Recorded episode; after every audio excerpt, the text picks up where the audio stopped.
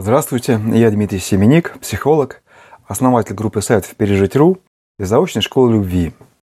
Недавно я выпустил а, очень короткое видео на тему того, что не стоит создавать семью с психически больными людьми. И а, я получил очень большой отклик на это видео. И многие люди спрашивали, а как же их распознать? Ведь не все же стоят на учете у психиатра. И вот это видео я создаю для ответа на этот вопрос, как их распознать. Начну я с короткого повторения того, почему не стоит создавать семью с такими людьми. Потому что семья невозможна без взаимной любви. Взаимной любви может не быть в начале, а ее точно не будет в полной мере в начале. Но в конечном итоге в нормальной семье она растет.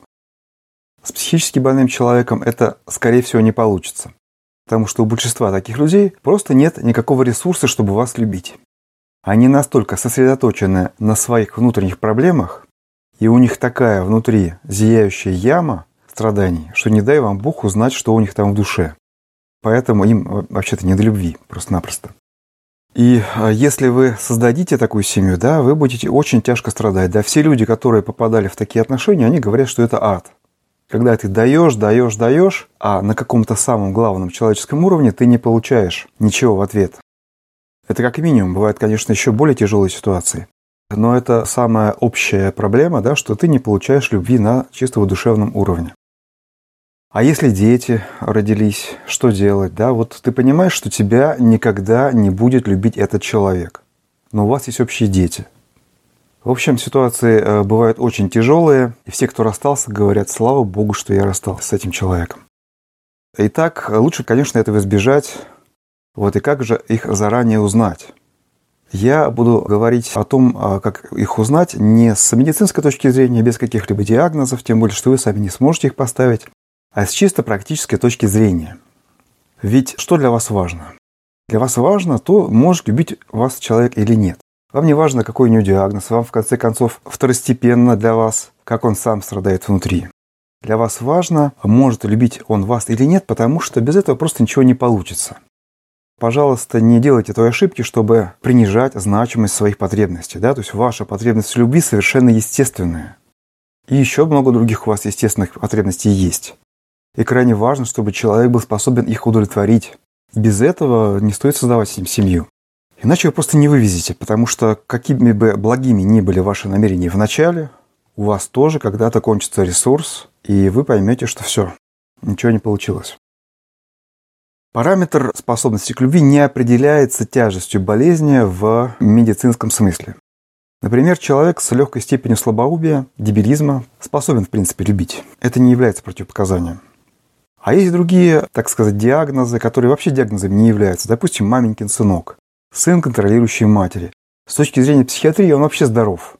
Но для семейной жизни он слишком болен. Я выбрал пять критериев, с помощью которых любой даже самый неподготовленный человек может с какой-то степенью вероятности оценить вот душевное здоровье другого человека, с которым вы думаете создать семью. Первый критерий – это его адекватность, его представлений о себе и о мире. Дело в том, что чем человек более безумен, чем дальше он удаляется от некого идеала психического здоровья, тем менее трезво он смотрит на себя и на вещи – Бывает так, что человек э, в чем-то трезв, во многом трезв, но в некоторых моментах у него есть какие-то очень странные представления. Если вы с таким столкнетесь, насторожитесь. Но чтобы с этим столкнуться, нужно с ним разговаривать. Разговаривайте как можно больше. Вы не можете узнать человека, не разговаривая с ним. Второй критерий. Наличие здоровых, близких отношений, помимо отношений с вами. Отношения с вами вам оценить трудно. Это всегда так, да? То есть нам трудно посмотреть на себя, трудно посмотреть на свои отношения. Но вы можете со стороны посмотреть на отношения этого человека с другими людьми, близкие отношения, то есть дружеские отношения, отношения с родственниками. Чем больше у него таких отношений, тем более они здоровые, теплые, близкие, тем лучше. Потому что есть различные виды социофобии, социопатии, которые в отношениях с вами вы можете не заметить, но вы заметите эти проявления в отношениях с другими людьми, особенно если этих отношений нет у него вообще. Третий критерий – способность человека к эмпатии, то есть к пониманию, прежде всего, вас. Понимание другого человека вы это можете испытать на себе. Для этого вам третьи люди не нужны. Вы просто смотрите, насколько он понимает вас, насколько он чувствует ваши чувства, и действовать в соответствии с этим. Есть опять-таки разные психические нарушения, в частности аутизм, когда человек не понимает, что чувствуют другие люди. Я не берусь всем этим людям ставить такую оценку, что они не способны любить, но, скажем, вам от этой любви не будет ни жарко, ни холодно. Вы будете чувствовать себя рядом с ним в одиночестве. У вас просто-напросто не будет контакта. Вот он в себе живет в своем мире, в своих представлениях, а вы будете жить в своем мире.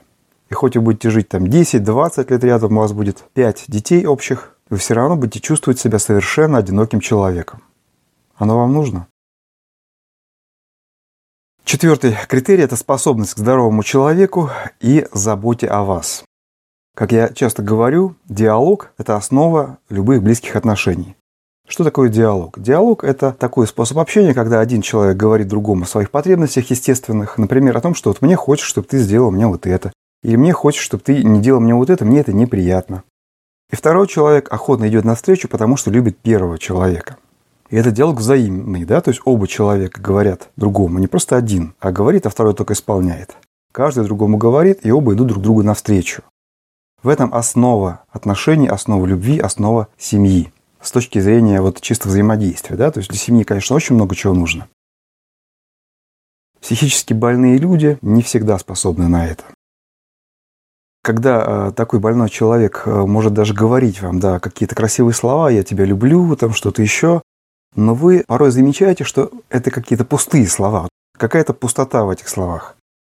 Почему? Потому что этот человек может думать, что он вас любит, или может хотеть вам сказать что-то приятное, но у него внутри такая черная дыра, он находится в такой панике из-за своего внутреннего состояния, что все остальное, и вы, и все ваши проблемы, это для него, скажем, где-то там на периферии сознания, он не может даже это по-настоящему прочувствовать. И если человек воспринимает а, реальность вот таким образом, конечно, он не сможет наладить с вами нормальный диалог. А нормальный диалог это не просто вот он заканчивается, когда вы поговорили. Диалог заканчивается тогда, когда человек начал реагировать на высказанные вами пожелания и действовать. Поэтому диалог оценивается не чисто по словам, он оценивается в том числе и по действиям. Да? То есть за словами всегда должны идти действия человек узнал от вас, что он вас ранит, допустим, какими-то своими шутками, вы видите, после этого он перестал шутить. Если же он не перестал, то проблема имеется. Ну и, наконец, последний такой критерий психологический. Оценить человека по наличию у него любовной зависимости. Что для этого нужно? Для этого нужно прежде всего четко понять разницу между любовью и любовной зависимостью. Одним из признаков этого является ревность. Если человек проявляет ревность, это, скорее всего, уже любовная зависимость. Недавно мне такой интересный пришел комментарий к моему видео на эту тему, что нет, у меня противоположная проблема. Он меня любит, но любит слишком сильно. И от этой любви своей, когда мы расстаемся там, или что-то, я куда-то уезжаю, он впадает в депрессию. Но невозможно любить слишком сильно. Любовь – это такой недостижимый идеал, к которому все можем только приближаться, и никто, ни один человек на свете не любит слишком сильно. Если слишком сильно, значит, это уже не любовь, это уже явно болезнь. Тем более, если человек впадает в депрессию. От любви никому не стало хуже. Любовь делает человека лучше, здоровее и так далее. А вот любовная зависимость человека разрушает. Проходите тесты в моей школе бесплатные на тему любовной зависимости. Вам необходимо понимать, как человек себя чувствует, когда вы проявляете какую-то холодность или когда вы действительно там уезжаете на какое-то время. Если у вас ситуации э, естественным образом такие не возникают, создавайте их специально. То есть проверяйте человека. Не старайтесь быть абсолютно сладким, потому что вы не сможете быть абсолютно сладким человеком всю жизнь вашу совместную. 20, 30, 50 лет вы не сможете быть сладким. Неизбежно начнутся какие-то жизненные коллизии, и вот здесь оно все и вылезет так пусть оно все вылезет заранее. Попробуйте человеку заставить задуматься о том, а вы любите ли вы его. По реакции этого человека вы уже смотрите, насколько здорова его реакция. Если начинается какой-то сильный негатив, страдание, он впадает в депрессию или наоборот в гнев, мучает вас своей ревностью, дело дрянь. Дальше будет только хуже. Ни в коем случае с такими людьми нельзя создавать семью. Если вы а, уже поняли, что с этим человеком что-то не то, у него есть психические или психологические проблемы, но все равно вас к нему тянет, все равно вы хотите с ним создать семью, то в данном случае уже проблема в вас. И эта проблема, скорее всего, та же самая любовная зависимость, причиной которой является сниженное самопринятие. Как это работает? Это работает так, что у вас э, снижено самопринятие из-за вашего детства, в котором вам родители не дали достаточно принимающей любви. И вы стараетесь возместить эту любовь у других людей.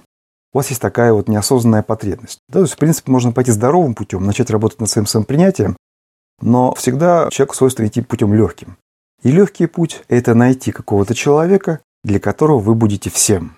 Вы будете для него центром мироздания, спасением, опорой, и вы будете чувствовать свою значимость. У вас будет то чувство собственной значимости, которого вы не получили в детстве. И вот именно это является движущим механизмом того, почему мы стремимся создать семью с каким-то алкоголиком, психически больным человеком и так далее.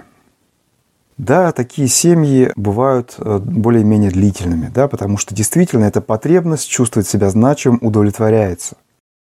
Но этот человек, который решает свои проблемы таким образом, то есть вы, всегда в такой семье несчастный, несчастен. Люди мучаются, как это там, мыши ругались, но продолжали есть кактус. Вот то же самое, да, то есть вот такой вот неосознанный мотив удовлетворить свою жажду значимости и быть любимым, хотя на самом деле любви тут никакой нет со стороны того человека борется с мотивом, собственно говоря, действительно жить нормальной жизнью.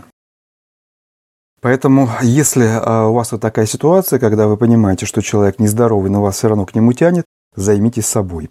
Прежде всего, повышением своего самопринятия. Если вы сами такой человек, не совсем психологически благополучный, не обижайтесь. Если вы психически больны, я не буду в данном случае комментировать, это дело вашей совести. Да к тому же болезни бывают разные, да, то есть, как я сказал, важна не тяжесть болезни, а важна ваша реальная способность любить. если вы любить не способны, это дело вашей совести, возлагать на кого-то такую тяжесть или нет. Если же речь идет о психологических проблемах, ведь эта тема касается не только психически больных людей, но и психологически неблагополучных. Я вот сказал о маменькиных сынках, маменькиных дочках, в этом случае начните с работы над собой. Это будет гораздо честнее и более, в конечном счете, лучше для всех. То есть сначала поработайте над собой. Год, два, три, пять, если нужно, поработайте над своим психологическим благополучием, чтобы быть для своего будущего спутника жизни радостью, а не невыносимой тяжестью. В общем, брак – это такое дело, в котором осторожность никогда не может быть чрезмерной. Цена вопроса слишком велика.